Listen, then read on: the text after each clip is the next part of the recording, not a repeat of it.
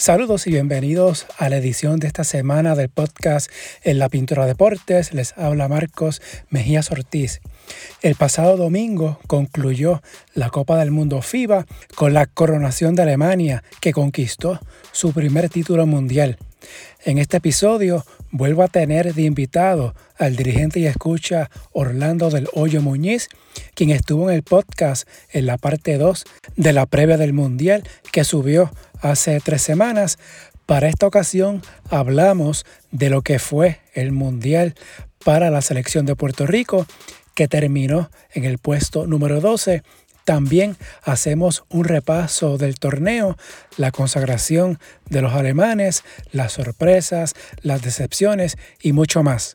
El podcast está en la mayoría de las aplicaciones como Apple, Google Podbean, iBox, Amazon, Spotify, bajo el nombre En la Pintura Deportes. En cualquiera de ellas me pueden escribir para sugerencias críticas. También se pueden comunicar por correo electrónico en la pintura deportes a gmail.com, las redes Facebook, Instagram en la pintura deportes, ex at Pintura Deportes, página web en la pinturadeportes.blogspot.com. Si le gusta este podcast, favor de darle una valoración de 5 estrellas para que le llegue a más personas y suscribirse para que reciban la notificación una vez suba un nuevo episodio.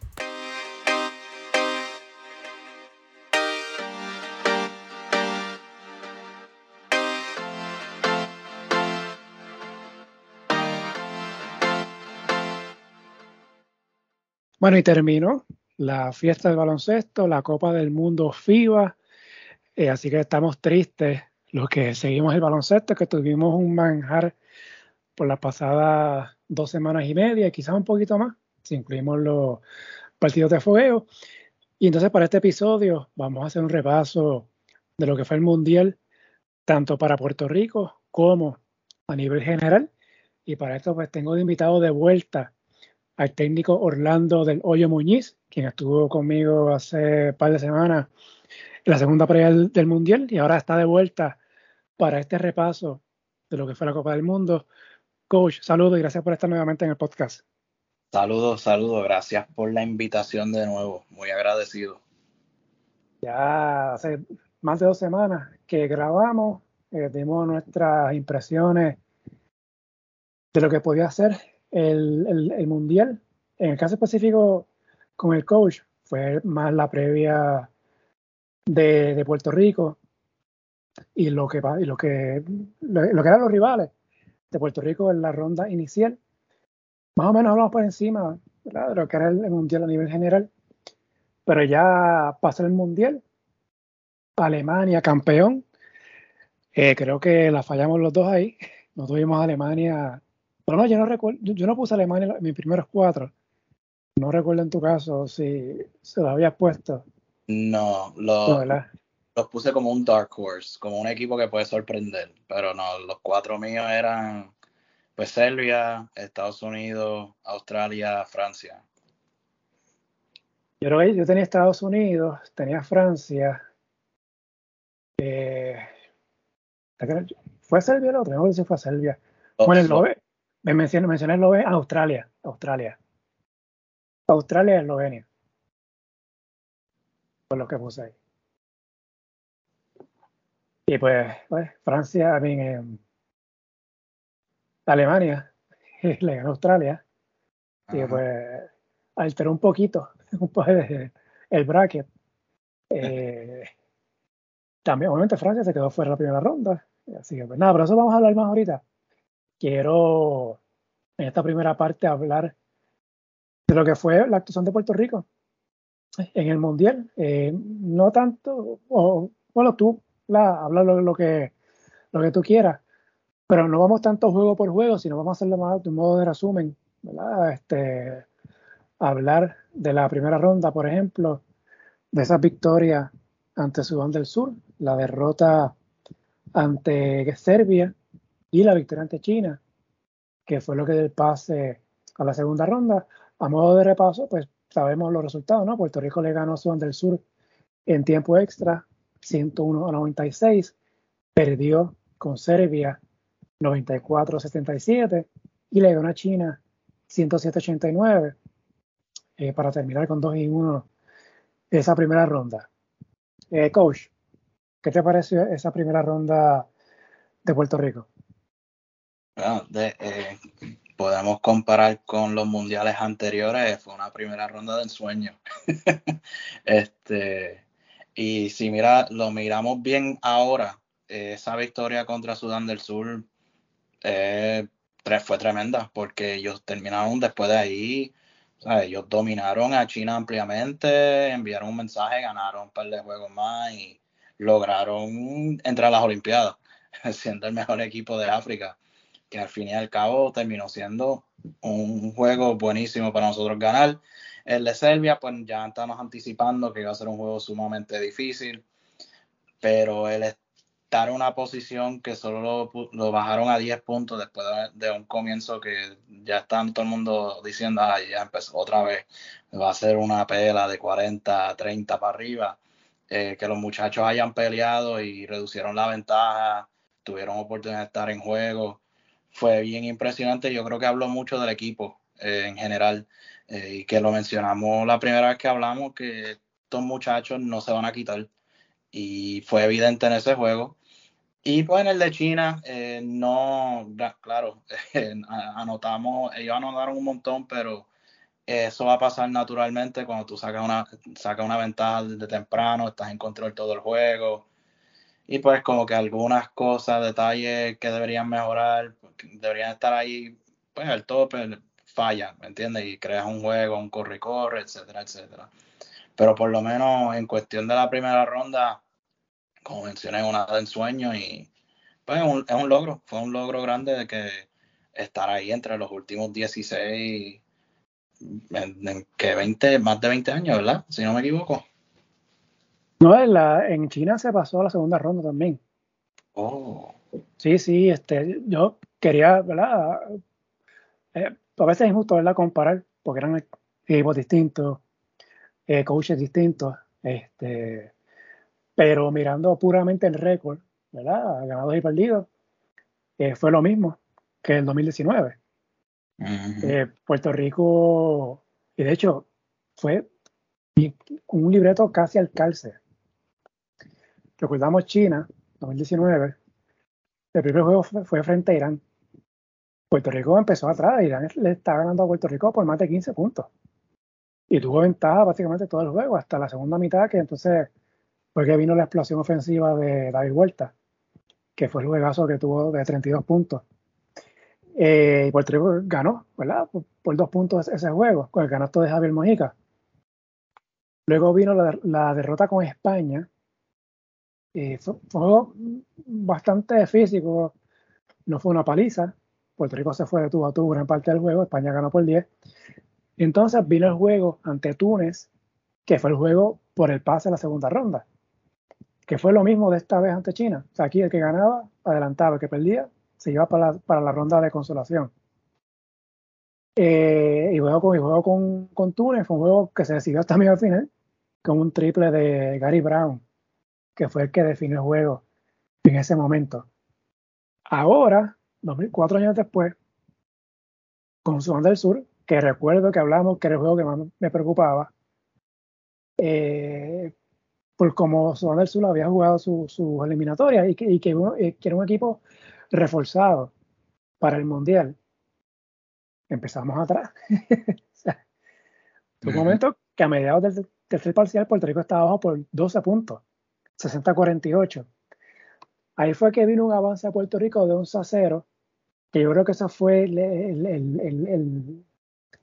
lo que le dio la vuelta, no solo a ese juego, sino al Mundial de Puerto Rico. Porque si Puerto Rico no ganaba ese juego, pues no hubiese adelantado la segunda ronda, ni hubiese estado a una victoria de los cuartos de final. Y ese juego frente a Sudán del Sur, faltando cinco minutos, Puerto Rico estaba perdiendo por siete. Y fue que vino la reacción final y pues se tuvo la opción de ganar el tiempo regular, pero Iván Romero falló los dos, los dos tiros libres en tiempo extra fue, fue que se ganó. Eh, frente, a, frente a Serbia, pues pasó lo que tenía que pasar. fue una derrota. Eh, fue un juego eh, frustrante al principio, porque me pareció que Puerto Rico estaba como que de brazos caídos. Y yo voy a salir más como si estuviera practicando. Y Puerto Rico no vi, no vi energía. Ya cambió para la segunda mitad, no sé si el aspecto mental, en el caso de Serbia, pues, estamos ganando cómodos, pues ya tenemos juego seguro. Pero Puerto Rico hizo un avance que se acercó a 10-12 puntos y con el balón. Y todavía quedaba, bastante tiempo de juego. Y uno, pensaba, uno hubiese pensado, pues, pues, con el tiempo que quedaba, Puerto Rico estaba en juego. Por increíble que, que, sonara. Aún así, pues Serbia, pues, hubo una falta técnica y pues Serbia hizo un avance como de 5 puntos y pues volvió a sacar ventaja cómoda que ya era, inalcanzable. Entonces juego con China, que fue un dominio de Puerto Rico desde el saque, al punto que eh, China, eh, perdón, que Puerto Rico estuvo al frente todo el juego. Solamente hubo un empate en ese juego que fue el 0 a 0. O sea que, técnicamente ese empate no cuenta. Eh, fuera de ahí, Puerto Rico siempre estuvo al frente en ese juego, fueron 39 con 28. que Puerto Rico estuvo al frente y fue un dominio absoluto volviendo al juego de Sudán del Sur, eh, requirió una actuación, podemos decir, eh, eh, histórica. En el caso de Puerto Rico, cuatro jugadores en doble figura en ese juego. yo no recuerdo cuando pasó algo así, de tener cuatro jugadores en doble figura, que fueron tres en puntos y en rebotes, que fueron Josh Condit, 18 y 11. Steven Thompson, 21 y 13. Y Mer Romero, 16 y 12. Y el caso de Tremont Waters, que fue doble doble en punto de asistencia con 19 y 11. Además de los 10 triples que se metieron en el juego. Eh, y eso, yo no recuerdo un juego así de cuatro jugadores con doble doble en Puerto Rico. Es la que, que no, no, no recuerdo. Nunca, yo tampoco. Nunca. No creo que todo de dos, de dos jugadores en doble doble. Sí, lo tiene que, quizás Picurín tiene Santiago en un momento, y quizás un poquito más atrás. Pero cuatro jugadores en doble figura. No, de verdad que no. Eso no me cabe en la mente. Y de hecho, el juego de Sudán del Sur, Sur estuvo al frente 35 minutos con 14 segundos. O sea, el juego que fue 45 minutos porque fue a tiempo extra. Puerto Rico solamente tuvo ventaja 5,43. En puntos del banco, Sudán Sur ganó 26 a 13. O sea que ya en los turnovers hubo un cambio en la segunda mitad. Puerto Rico controló más y pues pudo ganar el juego. Pero el punto que quiero llegar a nivel general se requirió una actuación eh, sobrenatural para poder haber sacado este juego. Así que cuando uno compara esta primera ronda con la primera ronda del Mundial pasado, pues básicamente lo mismo. Pues, eh, se le ganó a lo que, se, que se, tenía que ganar, que fue el africano y el asiático, y se perdió con el, con el europeo. Así que pues, que fue lo que pasó en 2019. Así que desde ese punto de vista, se repite la historia. Eh, ahora, eh, segunda ronda. No, no, sé si quieras agregar algo más de, de, la primera fase. No, no, yo creo que ya lo cubrimos ahí todo. Entonces, en la segunda ronda, que vienen los juegos ante República Dominicana e Italia, que fueron los que salieron de la primera ronda del grupo A, que era lo que se esperaba en el papel. Quizás la, la, la sorpresa, por decirlo así, fue que, que Dominicana le ganó a Italia y fue primera de grupo. Lo que llevó a que el primer juego del cruce de Puerto Rico fuera con Dominicana, porque Puerto Rico fue segundo en su grupo. Puerto Rico gana ese juego ante Dominicana, un juego que fue un, sub y baja. Recordamos que hubo un momento de ese juego, Puerto Rico sacó ventaja de 16 puntos. Creo que fue 37-21 si no me equivoco. Luego vino el avance de Dominicana, que desde ese momento hasta empezar la segunda mitad, que Dominicana empezó con un rally de 6 a 0, que hubo un tiempo de emergencia de, de Puerto Rico. El rally fue de 38 de Dominicana. De hecho, Dominicana sacó ventaja de 11 puntos, o sea que hubo un, un turnaround, un, viraje de 27 puntos. O sea, hubo un intervalo de juego que Dominicana le estuvo ganando a Puerto Rico por 27 puntos.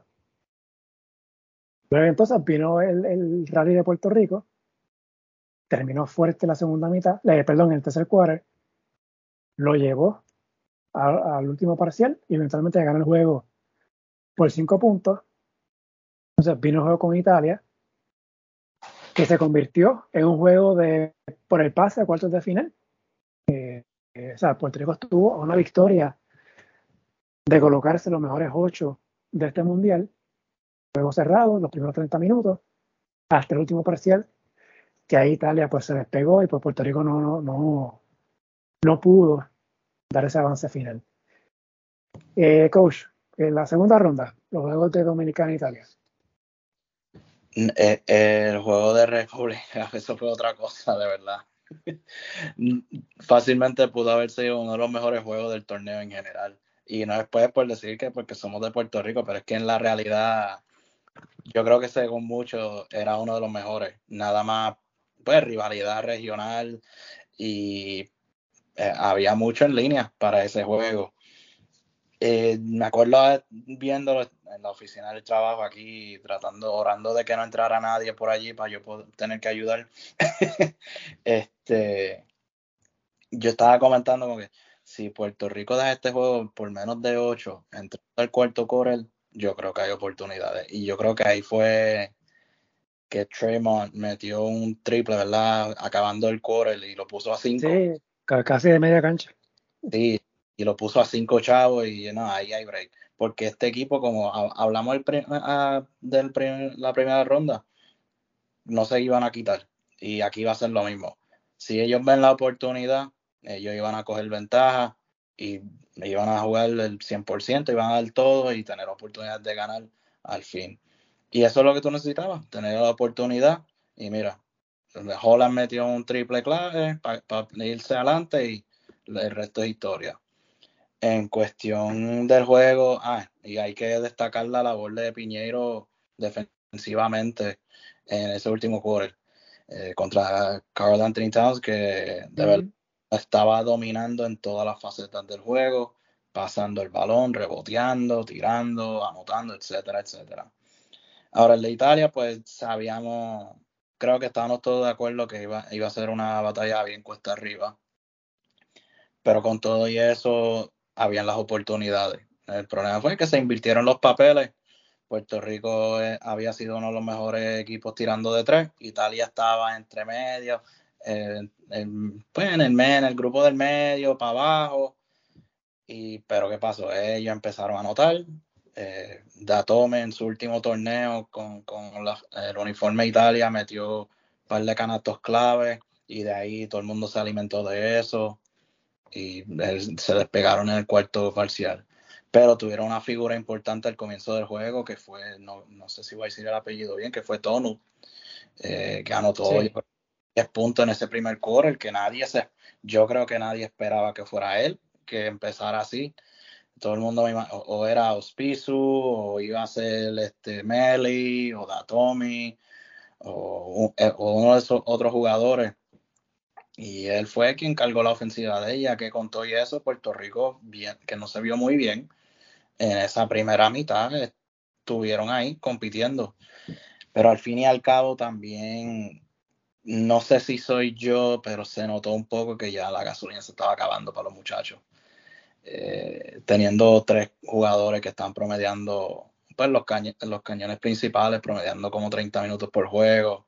Y yo creo que ya a ese punto, pues, eh, estaba tomando ya un todo, como dicen, dicen acá en Estados Unidos, eh, físicamente, y parece que ya no, no podían dar mucho y pues Italia tuvo una estrategia defensiva de doblar cada rato a, a Treyman de Cortina.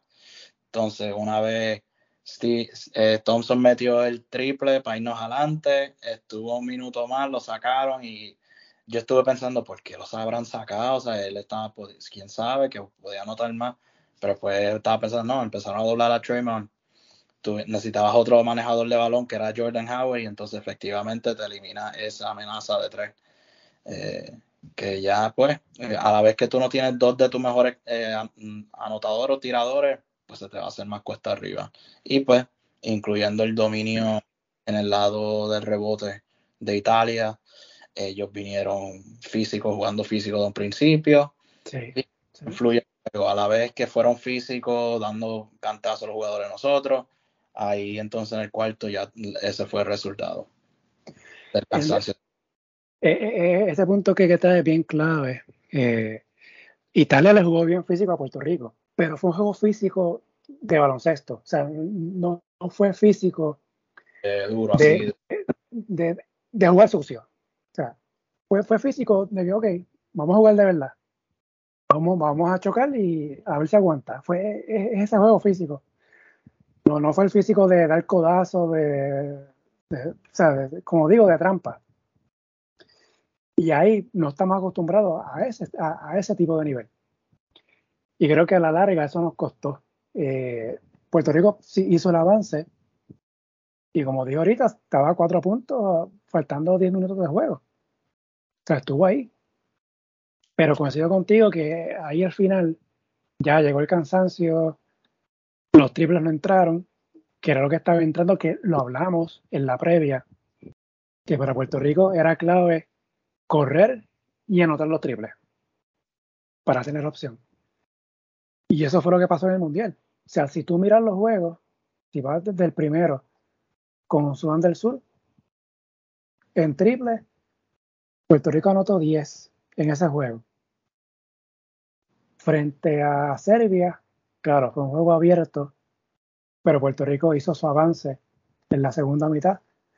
Terminó con 15 triples en 38 eh, intentos. Ante China fueron 16 en 34 intentos, que es excelente. Entonces, ante Dominicana fueron 11 en 26.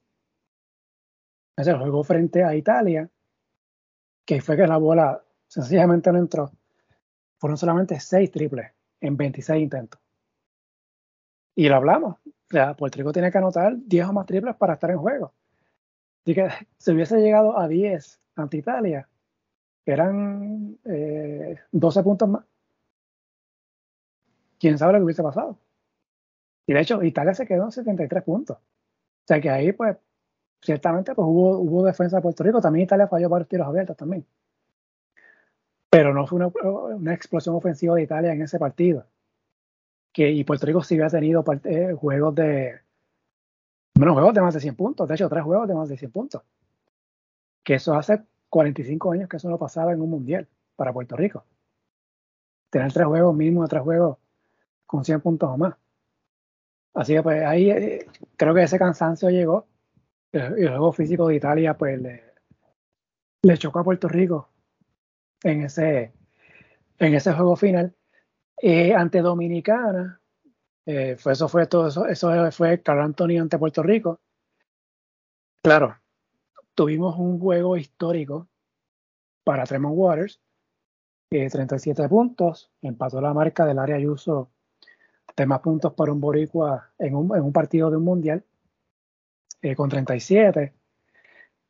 Y Waters no te va a meter 37 todos los juegos. Este, así que tuvimos una actuación eh, histórica para haber sacado ese juego, sumado a que Lester Quiñones salió por faltas personales en el último parcial. Y Lester estaba teniendo un buen partido con Dominicana, que tuvo una primera ronda eh, para el olvido, pero en ese juego ante Puerto Rico anotó 13 puntos. También estuvo Andrés Félix, que anotó 22, tuvo 8, asistencias. Pero Lester estuvo mm, eh, efectivo el tiempo que estuvo en cancha. Se metió problemas de falta y pues salió de juego. Y creo que ahí Dominicana perdió otra arma, ofensiva y dependió exclusivamente de, de Cal Anthony. Y pues, obviamente, el tipo es humano. Al final, eh, Puerto Rico saca el juego, el tapón de George Conde un Víctor Lee. Víctor Lee se quedó sentado en, en el suelo. Este, Puerto Rico se fue un 5 contra 4 y John Horan pues estuvo solo. Y el triple, que fue el, triple que decidió el partido. Eh, a modo general, pues Puerto Rico terminó con 3 y 2 el Mundial. Primera vez desde el 2002 que Puerto Rico termina con marca ganadora un Mundial, que fue el 2002, terminó con 6 y 3. Después de ahí, Puerto Rico había terminado con marca negativa, 2006 con 2 y 3, 2010 2014 1 y 4, 2019 con 2 y 3. Eh, pasó a segunda ronda por segundo mundial, consecutivo. Novena ocasión que Puerto Rico pasaba a segunda ronda en su historia mundial. Claro, formatos distintos, pero se pasó de, primera ronda. Eh, también que, ah, bueno, Puerto Rico se quedó con una victoria de pasar a cuartos de final. Que eso no, no, eso no pasaba desde el 2002. Eh, que Puerto Rico se metía en, en esa opción de clasificar a segunda ronda. Sabemos que en 2006 hasta el, 2014 Puerto Rico se eliminó en primera ronda. Y en 2019 pasó a la segunda, pero cogió una paliza con Serbia y eh, Italia perdió con España. Así que en ese primer día de la segunda ronda se definió lo que iban a cuartos de final. Así que el juego con Italia fue un juego de trámite, básicamente. Así que, pero en esta ocasión, el, juego con Italia sí contaba este, porque el que ganaba pasaba a los cuartos de final. Así que, a grosso modo, para mí, Puerto Rico tuvo un buen mundial. No fue un gran mundial por el hecho de que no le ganamos a un europeo. le ganamos a los que se sabía que se le podía ganar. Que fue a Sudán del Sur, a China y a República Dominicana. O sea, rivales accesibles. Perdimos con los europeos. Dominicana le ganó a Italia. Dominicana sí le ganó a un europeo. De hecho, Dominicana lleva dos mundiales ganando a equipos europeos. Le ganó a Alemania en China y le ganó ahora a Italia. Puerto Rico no le gana a europeos desde el 2002. Así que, y lo que hablamos, eh, si Puerto Rico lo hubiese tocado en otro grupo, Puerto Rico hubiese estado en el grupo con Venezuela, en el grupo de Venezuela. Y le hubiese tocado con, con Eslovenia, con Georgia y con Cabo Verde. Venezuela perdió los tres juegos. O sea, no sabemos qué hubiese pasado ahí si Puerto Rico hubiese ganado los tres, si hubiese partido los tres juegos, si hubiese ganado dos, no, sabemos. Pero la cosa es que hubiese sido un grupo con dos europeos. Y ya llevamos ya más de 20 años que Puerto Rico no le gana europeos en un mundial. Así que pues. Sí, fue un, fue un, ah, y Puerto Rico terminó 12 en el mundial. Había sido 15 la última vez, 2019. Es su mejor posición en mundial desde el séptimo lugar en el 2002. Así que en términos generales fue la mejor actuación de Puerto Rico en un mundial en 21 años. Eh, no la considero histórica. Creo que hubiese, sido histórica si Puerto Rico hubiese pasado a los cuartos de final, le hubiese ganado a Italia, porque le ganabas a un europeo y sacabas del medio a un europeo. Ay, de hecho, Puerto Rico llegó al último día con la opción olímpica si Puerto Rico hubiese, le hubiese ganado a Italia y hubiesen perdido los, los, hubiesen perdido los tres americanos, Dominicana, Brasil y Canadá, Puerto Rico hubiese clasificado a los Juegos Olímpicos. O sea, Puerto Rico estuvo a un parcial y a 30 segundos de haber clasificado a los Juegos Olímpicos, porque Canadá estaba perdiendo con España en ese juego, que tuvo el último día. Así que pues, no sé, a, modo de resumen, yo lo veo así. No fue un, un gran mundial, sí fue un buen mundial para Puerto Rico. No, no sé en tu caso. Tú me dices en tu caso. No, yo, estoy de acuerdo. Eh, la meta. ya entramos, pues entramos de nuevo a los 16, pero al fin y al cabo la meta es entrar a las Olimpiadas. Y yo creo que de gente comentando en Twitter, bueno, ex, yo creo que tú también habías comentado que el camino más fácil para Puerto Rico para entrar a las Olimpiadas era por aquí. Eh, porque ahora, pues, eh, cuando sea un repechaje, todos los equipos van a traer su equipo A. Que va a ser más complejo. De hecho, perdón que te interrumpa, pasó lo que, ¿verdad? Yo lo diré cuando vi el sorteo, que es lo que estabas mencionando. De los equipos de América, Venezuela quedó en un grupo bien complicado, que lo hablamos ahora, con Eslovenia y con Georgia. México quedó con Lituania y con Montenegro. Entonces, Brasil quedó con España, también quedó con Irán y Costa de Marfil.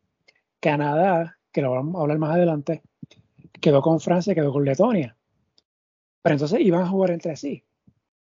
Claro, yo y ahí pues veía a Canadá por encima de Brasil. Claro, veía a Francia sobre Canadá y, Francia, eh, Canadá dio una paliza a Francia.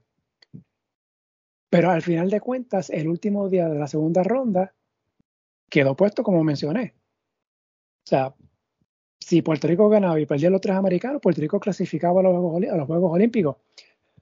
Lo que por ende, técnicamente se cumplía el hecho de que el que ganara entre Puerto Rico y Dominicana se colocaba en buena posición para clasificar a los Juegos Olímpicos. Sea, que estuvo bien cerca. Más cerca que la última vez, 2019. Ahora viene el repechaje y pues de eso podemos hablar más ahorita que va a ser más, mucho más complicado. Pero, o sea, ciertamente, y a veces pues uno se pregunta si hubiésemos llevado un mejor equipo, si hubiésemos reforzado. Es claro, no, fue José Alvarado. Dicen que fue por lesión, esa yo no me la creo. Eh, pero también otros jugadores como Marcus Howard. Quién sabe.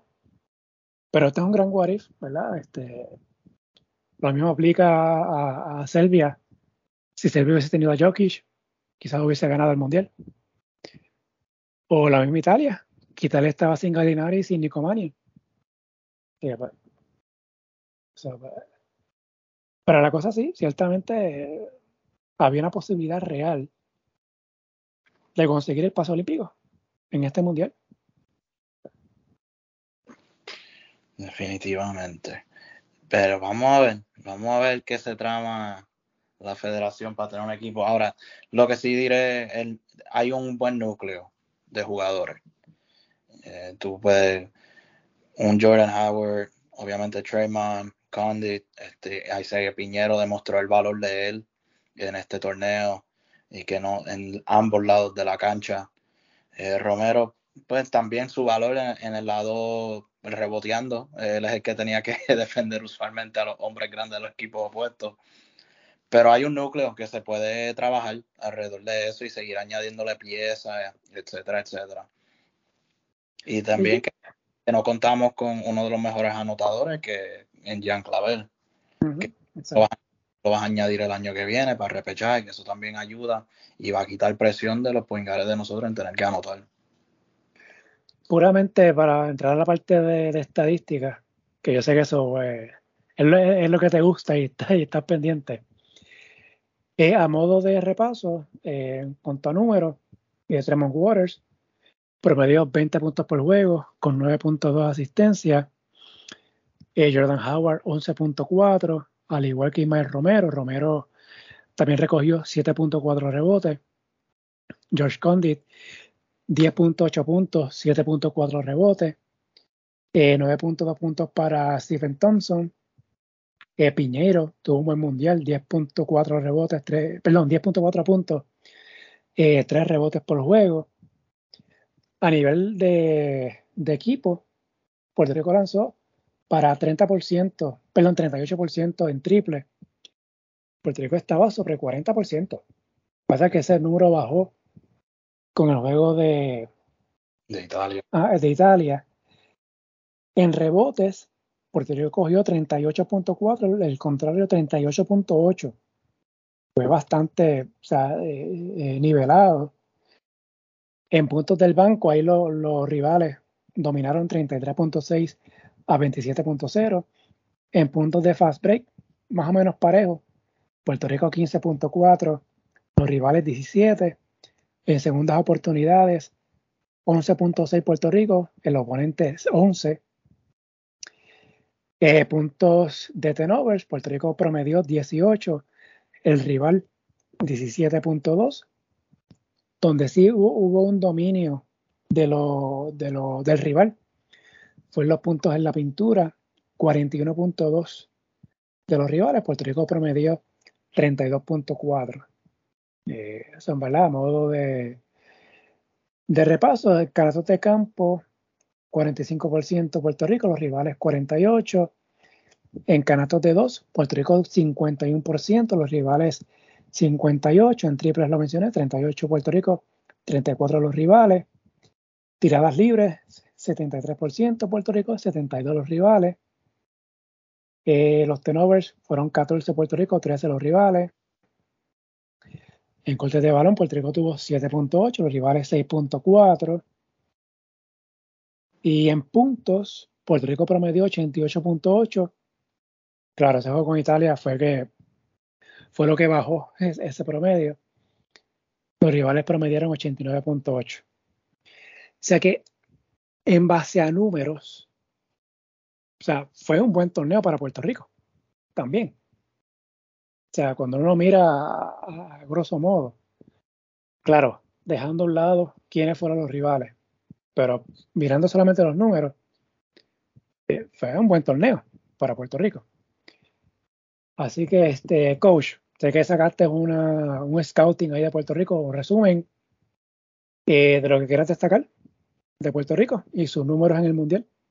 Eh, a mí el, el que más me sorprendió fue el de los rebotes porque eso era una área de preocupación para todo el mundo. Eh, nosotros que estamos hablando del equipo, que estamos pendientes del equipo, y terminamos en la parte de arriba, entre, pues en los primeros, quedamos 11, so, quiero decir, entre la primera mitad, la mitad de arriba de todo el torneo, que es buenísimo. Pero 11, 11 contando el juego con Italia. Sí, si, si, saca el juego de Italia, Puerto Rico estaba mucho más arriba. Yo creo que top 5 hubiera sido. Ajá si por lo menos hubieran tenido el promedio pues que habían tenido en todos los juegos, porque están promediando como 42 rebotes por juego antes de, Italia. Correcto. Fue una buena sorpresa. También en los rebotes ofensivos, que hicimos un buen trabajo, promediando 12 por juego, o también el de Italia nos dañó ese número porque estábamos entre los mejores en esa área también. Y pues el tiro de tres sabíamos que iba a ser una de las fortalezas de nosotros, que quedamos octavos. Eh, quitas el de Italia, lo más seguro también estamos entre los mejores tres fácilmente, porque estamos promediando pues, básicamente sobre 40% de tres en todo el torneo. Ahora, en la, la, la defensa, pues la que dejo, como, eh, deja de ser, eh, ¿cómo es? Leaves to be desired, porque eh, algunas estadísticas avanzadas que yo saqué, una era la, eficiencia en la defensa, que esencialmente es cuántos puntos se permiten por cada 100 posesiones. Y Puerto Rico estaba permitiendo 105 puntos por cada 100 posesiones.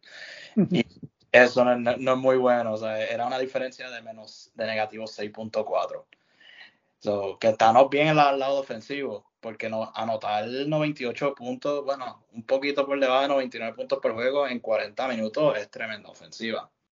Ahora no podemos estar permitiendo 105 puntos porque, como mencionamos, contra esos equipos europeos que uno pasa trabajo tratando de defenderlo, o sea, no, no luce bien, obviamente. Y lo otro individualmente que a mí me sorprendió, eh, todo el rating defensivo, que es casi lo mismo, cada 100 posesiones por jugador de, en el lado defensivo. El mejor fue Steven Thompson, 110.1 el 110.1 eh, no es un número bueno. y él fue el mejor defensor estadísticamente hablando del equipo de Puerto Rico.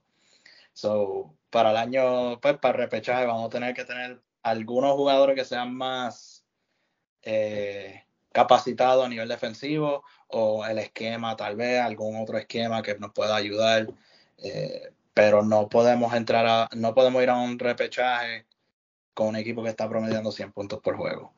Porque así mismo el sueño olímpico, romper esa, ¿cómo es? Ese drought de, de, 20 años de no ir a una olimpiada va a continuar.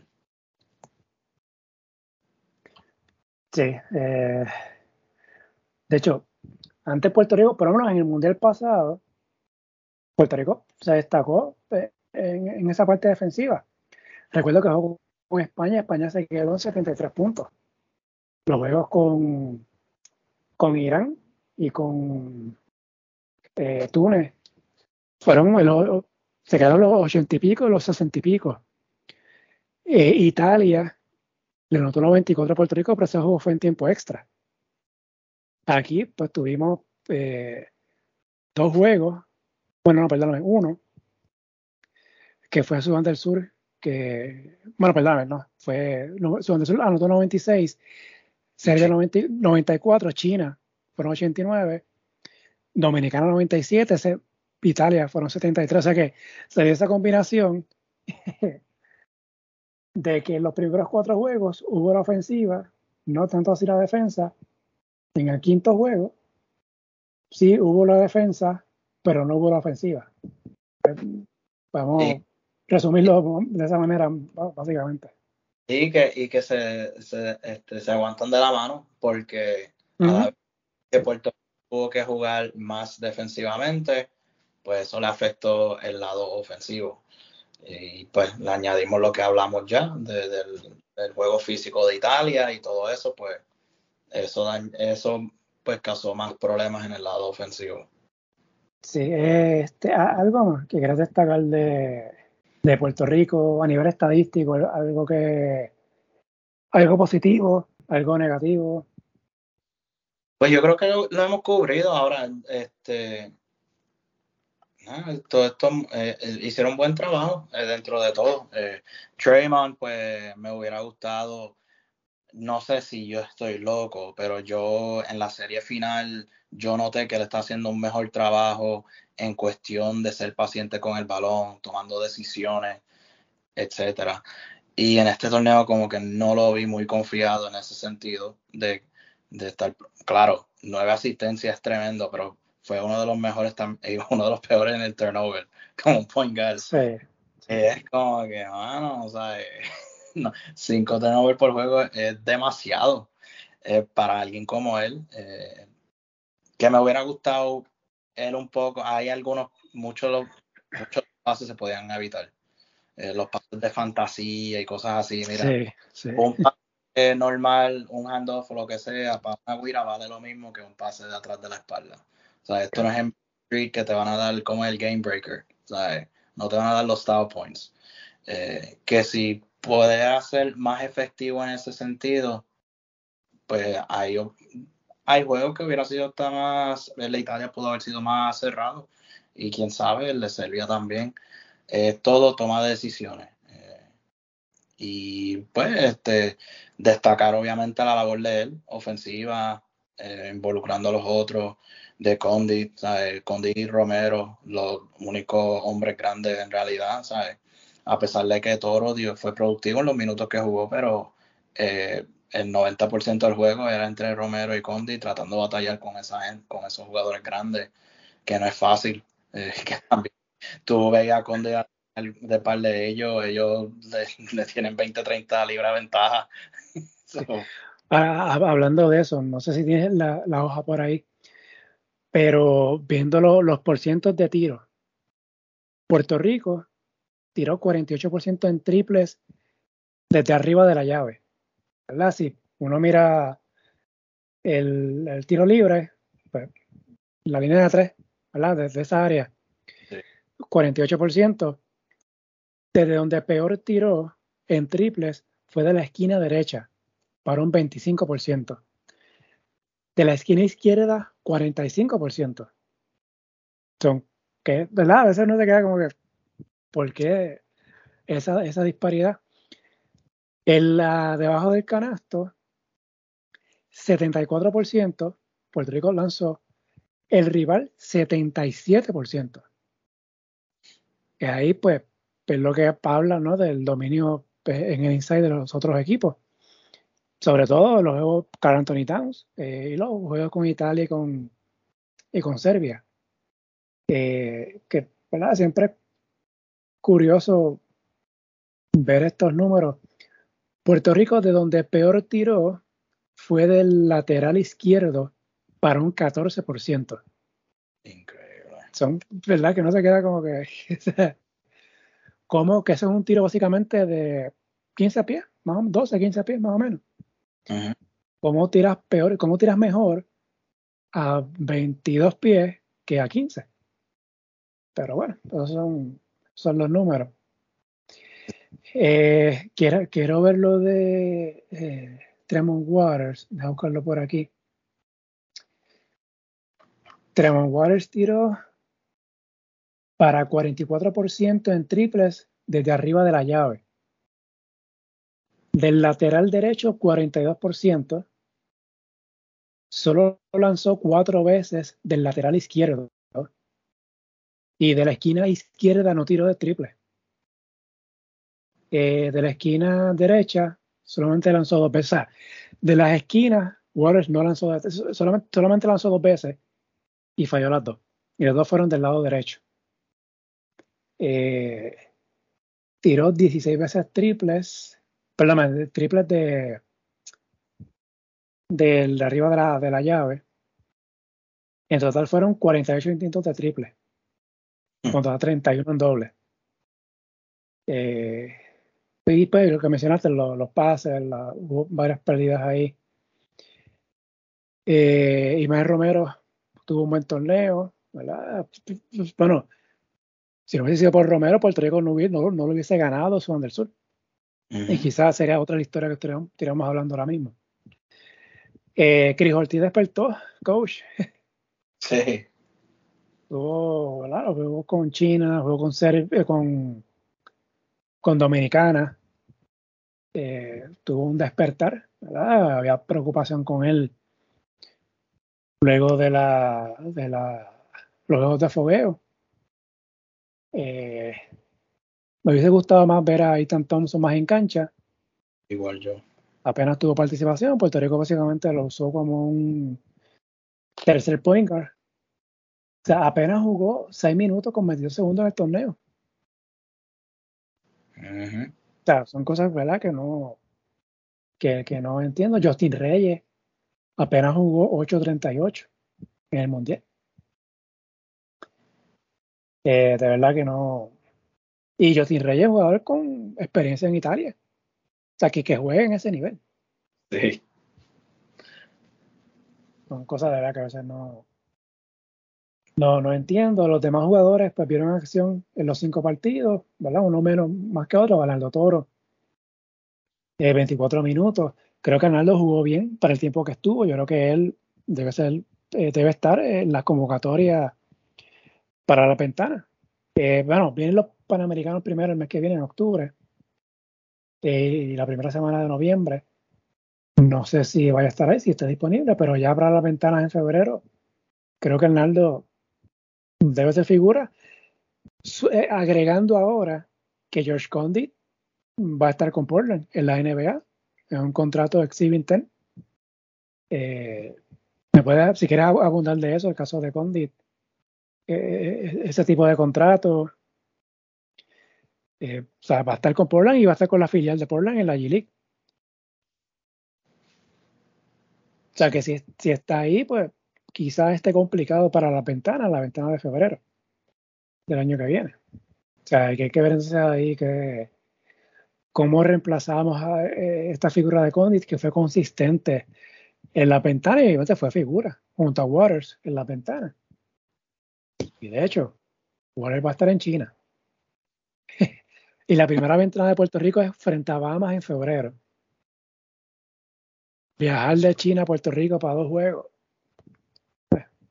Está complicado. Está difícil. Veremos desde aquí a allá. Este, no sé, algo más que quieras agregar de, de los números de Puerto Rico eh, en el Mundial. No, yo creo que estamos, ya está, estamos con eso, ya como es capítulo cerrado. Los que quieran ver los números, ¿verdad? Pueden entrar a tu página en, Para mí siempre va a ser Twitter, así que voy a ser Twitter. En tu cuenta en Twitter, que ahí están los, los números de Puerto Rico eh, a nivel individual, así que los que quieran ver esa... Y, y también en LinkedIn yo lo puse entero. Eh, Eh, ¿en, dónde, en LinkedIn. Ah, ok, ok. Yo lo puse entero y en mi Instagram también. Eh, que como en, en, Twitter tú no puedes poner más de cuatro fotos. Yo lo dividí entre dos partes por eso ah, mismo. Sí, sí, sí. Pero sí. Así que pues nada, ahí está lo, el resumen de cómo le fue a Puerto Rico en este mundial. Si hablamos del, del mundial a nivel general. Vamos. ¿Qué te pareció? Alemania campeón. Este no lo, no lo teníamos en los primeros cuatro cuando hablamos hace par de semanas. Estados Unidos se fue sin medalla. Canadá por primera vez en el podio. Serbia fue plata, pero una plata sin, sin la mitad de su equipo, básicamente, sin la mitad de su, de primer sin, sin los mejores jugadores, básicamente, sin Nikola Jokic, sin Vasile Mishik, sin Poku, sin Kalinic, este, y fueron plata. Eh, Francia se fue en la primera ronda, España no pasó a los cuartos de final, tampoco Australia. ¿Qué te pareció el mundial a nivel general? Alemania está en un momento, en tremendo momento ahora mismo porque también quedan en un tercer lugar Eurobasket el año pasado y nadie esperaba que ellos llegaran. andan, andan por un buen momento. Vamos a ver las Olimpiadas. Lo que lo va a ayudar a ellos es la continuidad. Eso va a ser clave para ellos, porque si un jugador no puede participar en las Olimpiadas, yo creo que van a pasar un mal rato y que merecen todo el crédito. O sea, e, e, ellos yo creo que tuvieron que haber sido uno de los mejores equipos defensivos porque el juego de hoy, ¿cuánto fue que se acabó? A mí se me olvidó ya. Se acabó. 83-77. Eh, un equipo de Serbia que te estaba promediando sobre 90 puntos por juego y solo permitieron 77. O sea, eso es. Hay que, hay que admirar ese, ese desempeño del equipo de Alemania. Y pues, como le ganaron a Estados Unidos con tres jugadores anotando más de 20 puntos y ninguno de ellos se llamaba Schroeder. Sí. Increíble. Este, sí, eh, es la decepción mayor, que yo creo que tú estás de acuerdo conmigo, que fue Francia. Eh, un equipo que no solamente nosotros, pero muchos de los expertos lo tenían, ¿no? El equipo va a llegar hasta lo último, va a, ser, va a competir para, un, para una medalla de oro. Y Canadá envió el mensaje desde el principio dándole una paliza, diciendo, eh, no va a ser tan fácil para ustedes. Este, pues más mm, decepción total. Eh, sí, Y la otra sorpresa agradable, Letonia, eh, sin par de sus jugadores buenos. Eh, porque además de Porzingis, yo creo que ellos perdieron a otro de sus jugadores en la primera ronda, después de la primera ronda, uno de los principales. Y, sí, este, uno de los hermanos Bertans, Dairis. Es, sí, y que era quinto lugar y que le propinaron paliza a Lituania. que Lituania vino de ganarle a Estados Unidos día. Cuando, está para ti, está para ti. Exactamente. Y fue el de ellos en la historia. Sí, el caso de, Letonia. Letonia le ganó a Francia en el último juego, bueno, en el segundo juego, en la primera ronda. Fue por dos puntos. Francia estaba ganando ese juego. Yo estaba viendo ese juego. Y Francisco, que es el point guard, falló un triple de Francia.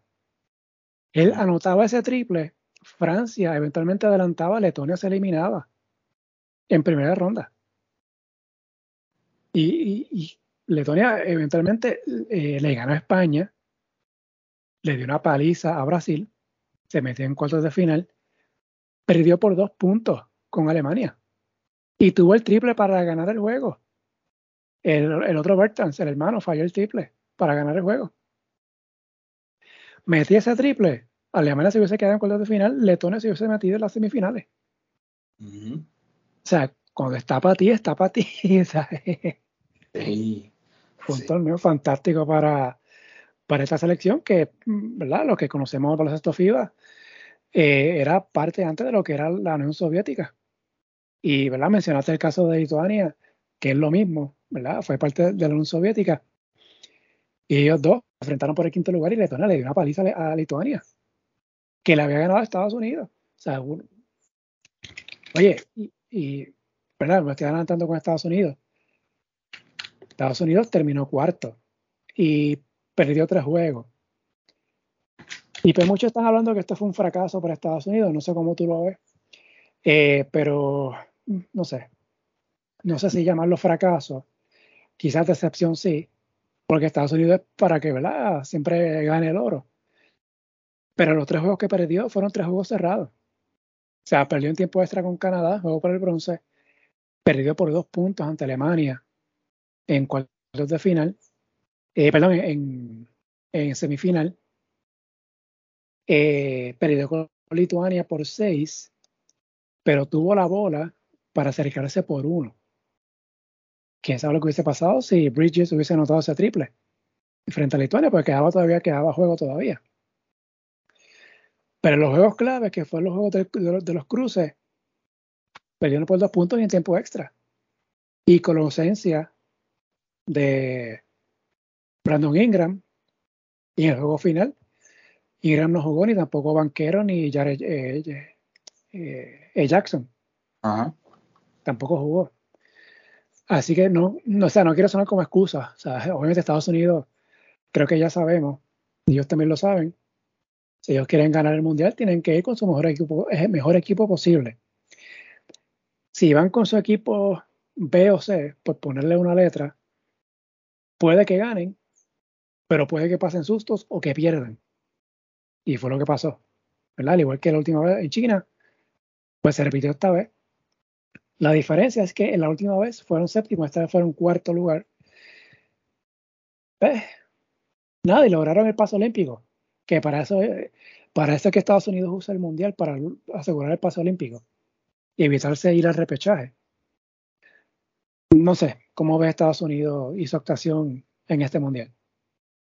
Eh, eh, es, yo no tienen mucha excusa, de verdad, porque con todo y eso pueden tener del equipo A, B, C, D hasta la Z, como quiera, usualmente van a tener, tienen mejor talento de, jugadores en todo el mundo. O sea, eh, que, que, yo no puedo decir nada, es un fracaso, es cierto, lo otro. Es, como hablamos antes de comenzar el, el, el, podcast, el mundo ha alcanzado. Y no pueden decir nada, que no tenemos el equipo A, porque Serbia, como hemos dicho ya varias veces, fue pueden decir que ellos fueron con un equipo B o C también para allá. y estos equipos eh, como dijiste, Italia le faltó un par de jugadores, Francia, si llegan a, pues, van, son el equipo host, que si llegan a traer de nuevo al point guard de ellos y a, que se me dio el apellido, Hurdle, Hurdle o, o y a Wembiyama, o sea, eso es otro equipo que va a ser buenísimo, Lituania, estuvo sin Salones y, eh, y Matas, eh, que puede ser el número un draft pick el año que viene que estos equipos van a mejorar. So, en realidad, puede ser una decepción, sí, tal vez, pero no, no, es un fracaso en tal y no tiene mucha excusa. Yo, yo, yo siempre utilizo este ejemplo en baloncesto y, sobre todo en tipos de torneos como este, que cuando llegas a, a cuartos de final, eh, básicamente, sabes que pierde pues se elimina, ¿verdad? Y siempre puedes tener un mal juego, creo que si Estados Unidos se enfrentaba a Lituania en una serie mejor de siete juegos, yo creo que Estados Unidos ganaba esa serie. Sí. Y lo mismo frente a Alemania, lo mismo frente a Canadá.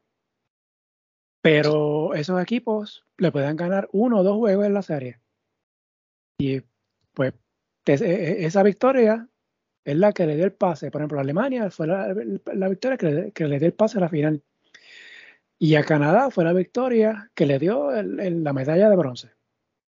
Así que pues, o sea, estos equipos de Estados Unidos que hemos visto básicamente desde 2006 para acá, que es un combinado de jugadores jóvenes lo mejor posible, eh, es lo que ellos han hecho en mundiales. Eh, porque recuerdo 2006, estaba LeBron, estaba Wade, Chris Bosh, Howard, Chris Paul. Entonces jugadores tenían, qué sé yo, 20, 21, 22 años. Para el 2010, ahí entró Kevin Durant, Derrick Rose, Steph Curry, lo mismo. 20, 22 años, por ahí. 2014, algo lo mismo. 2019, eh, Jason Tatum, eh, Jalen Brown. Son como que esta, eh, esa combinación sub-23 para abajo, básicamente. Pero que yo creo que, que es igual en el papel. Es mejor equipo que muchos de los que están en el Mundial. Exacto. Pero puede pasar, ¿verdad? Que venga un día malo o un día grande del equipo contrario, como pasó con Lituania, que todo lo que tiraba este lo metía en la primera mitad y Estados Unidos tuvo que venir de atrás, de 19 puntos abajo. Luego juego con Alemania, que es curioso que lo mencionaste, dejó a, a Serbia en 77 puntos, Alemania solamente anotó 83 pero lo anotó 113 Estados Unidos. Y me llama la atención que cuando, son, cuando tú tienes un Estados Unidos en un juego de mucha ofensiva es bien difícil ganarle. O sea, Estados Unidos, las veces que ha perdido con equipos de NBA, son más las veces que ellos han anotado 90, que sea que no han pasado de 90 puntos. Y pues ahí, y que ellos hayan perdido juegos anotando más de 100 puntos, pues sí me llamó la atención. Eh, pero, o ciertamente. O sea, y, esto se sabe. El mundo. Y, hay uno, Steve Kerr lo sabe, lo, reconoce, lo, habló en conferencia de prensa. O sea, eh, el, mundo internacional, el mundo FIBA está en un alto nivel. Lo que hay muchos jugadores que son de NBA, sea, que ya juegan a ese nivel de NBA. Y si no llevas tu mejor equipo, pues puedes tener problemas. Y mencionaste el caso de Serbia. Si Serbia va a completar el año que viene, a un Estados Unidos completo. ojo con Serbia. ojo con Francia. Porque si Francia lleva Wembayama, si lleva en beat. Ojo, ojo, con Francia.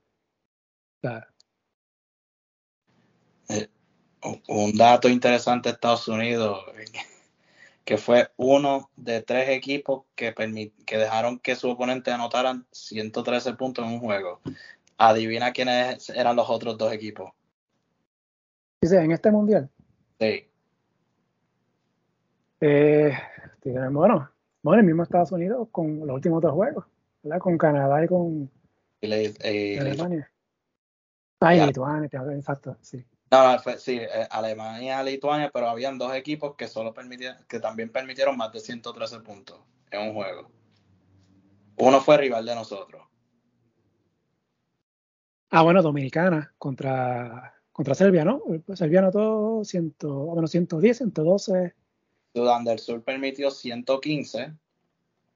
Y el ah, otro, cierto, sí. Y el otro fue Lébano que permitió 128 contra Canadá. Y Lébano pues se fue 0 y 3. Eh, Sudán del Sur pues fue contra Serbia, le podemos dar eso, pero son equipos que no llegaron entre los, entre los mejores 16 o mejores 8. Y que esos son equipos que tú, bueno, Sudán del Sur vamos a dar respeto, pero tú esperas que basado en historia que no, esos son los que le van a dar las palizas. Y Estados Unidos fue uno que permitió esa cantidad de puntos, algo que sorprende comparado con esos dos equipos, tú dirías, diantre, de verdad que si alguien que no conoce el baloncesto ve eso, dice, ah, Estados Unidos perdió otros juegos entonces, porque si tiene una defensa así. Sí. Pero sí, eh, ellos van a estar, van a ser uno de los favoritos. Sí, sin duda, sin duda. Pero no, que mucha precaución deberían tener contra, ah, no, vamos a tener a de tratar de reclutar que sea a Curry, a LeBron, a Durant. Ya es para arriba, están en sus medios 30 para arriba. y yo no sé si ellos van a, ah, hay otro verano, quiero descansar. Eh, son jugadores que hacen, los, hacen un run siempre en los playoffs. Eh, hay un punto clave, este, los Lakers, por ejemplo. Si los Lakers llegan a la final, está hablando que la final se juega en junio. Que eso es un mes. Las Olimpiadas empiezan el torneo masculino el 27 de julio. O sea que, básicamente, vas a poner a LeBron James a jugar en las Olimpiadas con 5 o 6 semanas de descanso. Digo, menos de eso porque ya que ellos van a practicar como tres semanas antes. Sí. O sea, que también va a depender cuál lejos lleguen esos jugadores en su temporada en la NBA. El mismo Golden State con Stephen Curry. Aunque en el caso de Curry, ¿verdad? Yo estoy especulando. Yo, yo creo que él está apuntando a esa Olimpiada porque hasta el momento no ha jugado en unos Juegos Olímpicos. Y yo creo que esta es su última oportunidad. Hey, porque ya él tiene 33, yo creo, ya. Sí. Y el coach es Steve Kerr, que es su coach en la NBA. Así que, pues, creo que existe esa posibilidad de que él sí esté, a menos que tenga una lesión que requiera, ¿verdad? Que, que le impida jugar. Eh, pero, ¿verdad? Los demás lo mismo. O sea, eh, todo va a depender hasta dónde llegue su equipo en la NBA. O sea, eh, Serbia, por ejemplo, Jokic, hay que ver qué pasa con Denver. Si Denver llega a la final, claro, tiene la ventaja a Serbia que ya está en la Olimpiada. O sea que ya, no tiene que pensar en el repechaje. Que fue lo que pasó la última vez, que la temporada fue hasta bien tarde para, para Jokic y no jugó en el repechaje. Y Serbia pues se quedó fuera, eventualmente. Así que pues todo va a ser bien interesante cómo corre la temporada, sobre todo la NBA, porque hay temporadas europeas como la de España, la CB, debe terminar más o menos, que, bueno, lo más tarde es el 17 de junio. Eh, pero, claro, hay que ver ¿verdad? quiénes están en la final en ese momento. Fuera de ahí, la mayoría de las ligas terminan en mayo, más o menos. Pero tendrían varias semanas libres. Pero ciertamente, ¿verdad? Hay que ver hasta cuáles llegan, ¿verdad? Que no ocurran lesiones durante la temporada. Eh, todo, ¿verdad? Va a ser pura especulación. Y el caso de Embiid, tiene ahí tres opciones. Eh, dos de ellas están en las Olimpiadas, que son Francia y Estados Unidos. La otra es Camerún, que va a estar en repechaje. Así que yo creo que Camerún está descartado.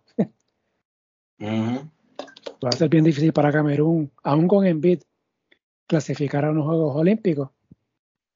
Eh, así que pues habrá que ver qué él decide. Si son a Francia o a Estados Unidos. Al menos que hay un, milagro, hay un milagro de eso, que ellos recluten a él y a Siakam. Porque Siakam yo creo que es de Camerún también. Sí, también, exacto.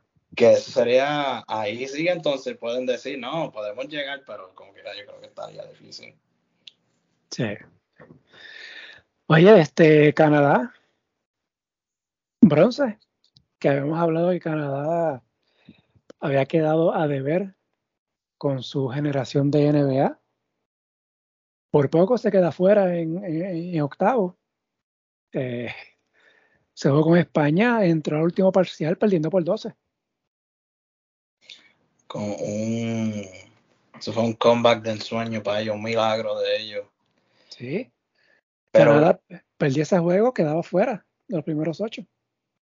De verdad que sí. Pero me alegro por ahí. Yo creo que esto es un, un puede ser el comienzo de otro poder también porque el año que viene le vas a sumar a Jamal Murray y a Andrew Wiggins a un equipo sumamente talentoso también. Eh, que ellos van a estar bien y si mantienen la consistencia con el coaching staff y todo, van a tener oportunidades reales de ganar alguna medalla en las Olimpiadas del año que viene. Sí, este, este están en la conversación y eh, Alexander tuvo un mundial espectacular. O sea, e, este fue el mundial de los armadores. Sí. Eh, Alexander, Dennis Schroeder, que fue el MVP del torneo con Alemania, eh, Luka Doncic. Pues, sí, tuvo muchas protestas con los árbitros, que ya eso es normal en él. Es algo que ya tiene que empezar a trabajar, eh, porque si no se va a ganar la antipatía de los árbitros, si es que ya no se la ganó. Eh, Anthony Edwards de Estados Unidos tuvo un buen torneo también. El que hablamos de Tonia, Arthur Sagers. Ah, exactamente. El mismo Draymond se puede hacer el que tuvo tremendo torneo. Sí, eh, que fue un, torneo de los armadores básicamente. Eh, este mundial todos con nivel de NBA, básicamente. Sí. eso, eso dice mucho de cómo está el baloncesto eh, ahora mismo.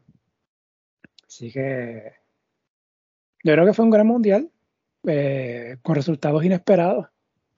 ¿verdad? El caso de Alemania quedando campeón, eh, Serbia llegando a la final, a pesar sin, sin estar sin sus mejores jugadores, Canadá ganando el bronce, por lo que hemos hablado, Letonia llegando en quinto lugar, España, Australia no entrando a, los cuartos, Francia quedándose fuera en, la primera ronda, eh, historias fantásticas como la de Sudán del Sur, que logró su paso olímpico, Japón también logró su paso olímpico, Japón le ganó a Finlandia, Japón le ganó a un europeo en el Mundial. Que cuando tú le ganas a un europeo en un Mundial, eso vale mucho. Definitivamente. Y fue un comeback, yo creo, ¿verdad? Porque sí, fue un. Sí, estaban perdiendo por doble figura. Eh, Finlandia fue una decepción eh, para mí. Eh. De acuerdo, puedo, puedo, estar de acuerdo con eso también. Yo, yo, esperaba más de este equipo, sobre todo esa derrota con Japón. No, no la tenía en el libreto. Lituania decepcionó en cierta medida porque luego de haberle ganado a Estados Unidos, ha perdido 2 de 3, ¿verdad? La, tercera fase, ¿verdad? Perdió en cuartos de final frente a Serbia y luego perdió en el juego para el quinto lugar ante Letonia por paliza, que eso es lo más que sorprende, que haya sido por paliza. Eh, crédito a Montenegro. Oye, hablando de Montenegro, si Montenegro lo hubiese ganado en Estados Unidos, Estados Unidos se hubiese eliminado, en, no hubiese pasado cuartos de final. Increíble, ¿eh? Y ese juego, tú miras al score de Montenegro y Estados Unidos, Estados Unidos ganó por 12. Pero faltando 3, 4 minutos, el juego estaba cerrado. Estados Unidos ganando por, qué sé yo, este. Yo creo que fue 5 o 6 5 6 puntos. O sea que si, que si Montenegro hubiese cerrado ese juego, y lo sacaba. Con la derrota que tuvo Estados Unidos con Lituania, Estados Unidos se hubiese eliminado en octavos de final. O sea que cuando uno mira, fue un torneo a nivel general bastante parejo, con sorpresas. Creo que lo único que, quedó pendiente, que todavía FIBA tiene que trabajar con eso, es que veamos quizás un equipo africano o asiático metiéndose en la pelea pasando a segunda ronda o quizás llegando a cuartos de final. Pero por lo menos metiéndose en, en, segunda ronda, a lo mejor 16.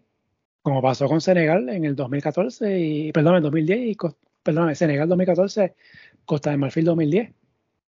Claro, ambos fueron a Costa de Puerto Rico, pero, pero pasó. Eh, ¿Verdad? Creo que todavía falta en eso, pero a nivel de África, todos los equipos africanos ganaron partidos en la primera ronda. Eso fue súper llamativo. Eh, Sudán del Sur estuvo bien cerca de haber pasado a, segunda ronda. Si le hubiese ganado a Puerto Rico, pasaba a segunda ronda. Y como mencioné, Japón le ganó a, Finlandia, o sea, le ganó un europeo, un asiático ganándole a un europeo en un mundial. E, eso, eso vale mucho. Eh, mencionamos, lo, lo de Venezuela, creo que fue una decepción que, no ganara en un partido y quedó fuera de, repechaje. O sea, quedó fuera ya de, la opción olímpica para el año que viene, así que pues. Definitivamente. Pero a nivel general, yo creo que fue, fue un gran mundial. Fue un, gran mundial. Voy a, decirlo así, fue un gran mundial.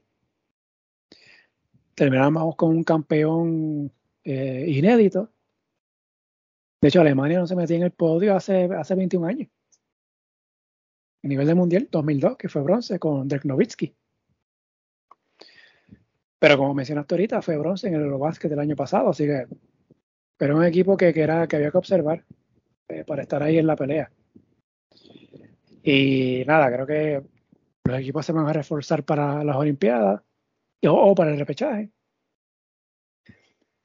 Y el torneo olímpico va a ser candela.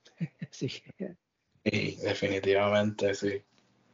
Y que si Puerto Rico quiere estar en la Olimpiada, tiene que reforzarse obligatoriamente. eh, Marcus Howard, si se puede, Julian Stroder, si Enrique Freeman del salto, también hay que probarlo, a ver si, si, si puede estar ahí. Si Tyler Davis se recupera y reaparece. Bendito sí. Si, si Bobby Harkless se anima y está en, está en forma. O sea, tienes que llevarte jugadores de alto nivel a ese torneo. De, verdad, ya, ya desde hoy, desde el día después que se eliminó Puerto Rico, ya tiene que estar planeándose para repechar. Yo espero. Tienes que, llevarte la crema de la crema para poder eh, tratar de colarte a las Olimpiadas. Y claro, ¿verdad? Contando con, con la suerte del sorteo. Vamos a ver qué quede para el sorteo, que es en noviembre. Eh, son 11 equipos europeos que van a estar en el repechaje. Son cuatro torneos, lo que significa que, que van a haber eh, tres torneos con tres equipos europeos y un torneo con dos europeos. Lo ideal sería caer en ese grupo que sean dos europeos. O sea, eso sería lo ideal. es el escenario menos malo. Pero aún así, ¿verdad? hay que ganar el torneo. si son tres europeos, hay que tumbar tres europeos. Si son dos, hay que tumbar dos. Además de que si, si toca Bahamas y Bahamas va con, su, con sus NBA. O sea, el torneo va a estar duro, duro, duro por demás. Y claro, ¿verdad? A ver qué pasa con el BCN y la fecha del torneo. Yo, mira, yo digo esta cosa. Yo creo que para el BCN debería terminar lo más tarde, 15 de junio, o sea, mediados de junio. Si puede terminar antes, mejor. Y que Puerto Rico aproveche el verano que viene. Va, va al repechaje. Si puede tener un par de juegos de fogueo antes, sería ideal. Pero clasifique o no a las Olimpiadas, que luego, luego del repechaje aproveche y, tenga partidos de fogueo frente a esos equipos que van a estar en la Olimpiada. Que aproveche. O sea, este, independientemente de, del resultado final en el repechaje, bueno, aprovechar esos juegos de fogueo frente a posibles mismo Serbia, frente a Estados Unidos, Alemania, eh, claro, hay que ver, ¿verdad?, dónde Puerto Rico va a jugar en el repechaje. Si es en América, si es en Europa, si es en Asia. Eso, ¿verdad? Va a tener también su, su sus implicaciones, ¿verdad? Este, va, va, va, define mucho de lo que pueda pasar. Pero creo que sería, en un mundo ideal sería fantástico que, que eso pasara. Que obviamente primero clasificar a la Olimpiada, pero si no se clasifica, aprovechar esas tres semanas antes de las Olimpiadas y cuadrar partidos de fogueo. De aprovechar el verano. Porque para Puerto Rico, si Puerto Rico quiere estar en cuartos de final en el próximo mundial o clasificar en Juegos Olímpicos, tiene que elevar su nivel y que sus jugadores se expongan a ese nivel. Totalmente de acuerdo. O sea, tanto a nivel de selección como a nivel de clubes. O sea, jugador de selección que vaya a México o Nicaragua está perdiendo el tiempo, honestamente. Lo tengo que decir así porque eh, así es como lo siento. sí. Es la realidad, es la realidad. Ya el baloncesto es otro. Son más de 30 años de que se abrió el profesionalismo. Y tú mira los equipos ahora cómo están ahora mismo. O sea, ¿cuántos NBA tiene Alemania? O sea, ¿cuántos NBA tiene Serbia? Contando lo que no estuvieron. Canadá. Eh, el caso de Puerto Rico ya es hora de elevar el nivel. Así que. Eh, coach, ¿algo más? ¿Quieres agregar? Me alegro mucho por Sudán del Sur. De verdad que eso fue un equipo que me, que me gustó, a pesar. Eh, le cogí cariño cuando estaba haciendo el informe de ellos, porque este equipo es talentoso, quién sabe que para dar un palo, y mira, terminaron dando un par de palos y entrando a las Olimpiadas y también por Canadá. Tengo colegas que son de Canadá Y de verdad que esa gente están bien felices de poder llegar a unas Olimpiadas, de, haber ganado el bronce, que me alegro por ello también. Y que mejora también a el, el, pues, el baloncesto de las Américas, eh, sigue mejorándolo. Y eso es bueno, porque ahora todo el mundo tiene que ponerse a las pilas, ¿no? Todo el mundo va a tener que ahora catch up con ellos y Estados Unidos, que es bueno, ayuda al resto del continente, del, pues, del continente Norteamérica, Suramérica, etcétera, etcétera. Este, pero sí, eh, y no, y hablando de la calidad en la realidad, eh, tenemos que buscar mejorar en todo, eh, retarnos, buscar subir el nivel, buscar subir el nivel y ¿sabes? no se pueden criticar a los chamacos que vi que salió un reportaje hoy de que, ah, que hay un éxodo de, jugadores, eso lleva pasando 20 años, fácil, que vienen para acá, para Estados Unidos, pero es que es la realidad. Y eso nosotros en la isla, pues tenemos que mejorarlo, hay que mejorar los recursos para los jugadores para que, si queremos que se desarrollen en la isla, pues eh, hay una canción de rap que dice, scared money don't make money. O sea, hay que, hay que invertir, hay que invertir en facilidades, y en otras cosas para que si no quieren que los jugadores jóvenes se vengan para vengan para Estados Unidos, mira, vamos a invertir en mejores facilidades, mejores recursos, etcétera, etcétera, para así no estar en este tirijala con la tijera de ah, que son New Yorkers, que se crían allá, etcétera, etcétera. Hay, tenemos que madurar, gente. Estamos en el año 2023, eso va a pasar eventualmente. Sí económica de Puerto Rico eh, a causa de esas cosas. y mira, lo, mitad de los muchachos de este equipo así representaron una digna representación. Hay que darle mucho crédito. Eh, asumieron la tarea. No fue el resultado que querían, pero nunca se quitaron. Y me acuerdo que estuvimos hablando, ah, que ellos no van a ganar por los fogueos, que fue malo, que si esto y lo otro llegaron a cuando importa y ellos tuvieron el desempeño de cuando importó. So, nada, hay que seguir arriba, darle eh, trabajando duro por ahí para abajo y pues buscar la forma de estar reforzado para colarnos en las Olimpiadas del 2024. Sí, vamos a ver qué pasa en los próximos meses, cómo corre, ¿verdad? ¿Qué, qué pasará? Vamos a ver. Estaremos pendientes. Se supone que para noviembre sepamos ya la posible sede y sorteo de repechaje, así que pues, vamos a estar pendientes. Así que, coach, nada, te agradezco nuevamente por haber estado acá conmigo eh, en este repaso del Mundial. Eh, estaremos en contacto. Pues yo sé que cuando venga el repechaje habrá que hacer un análisis. Sí. De los equipos que nos toquen ese repechaje. Vamos a ver, vamos a ver quién nos toca. Y que nada, siempre agradecido por la oportunidad. Agradecido a usted. Gracias al coach Del Hoyo por nuevamente haber estado en el podcast.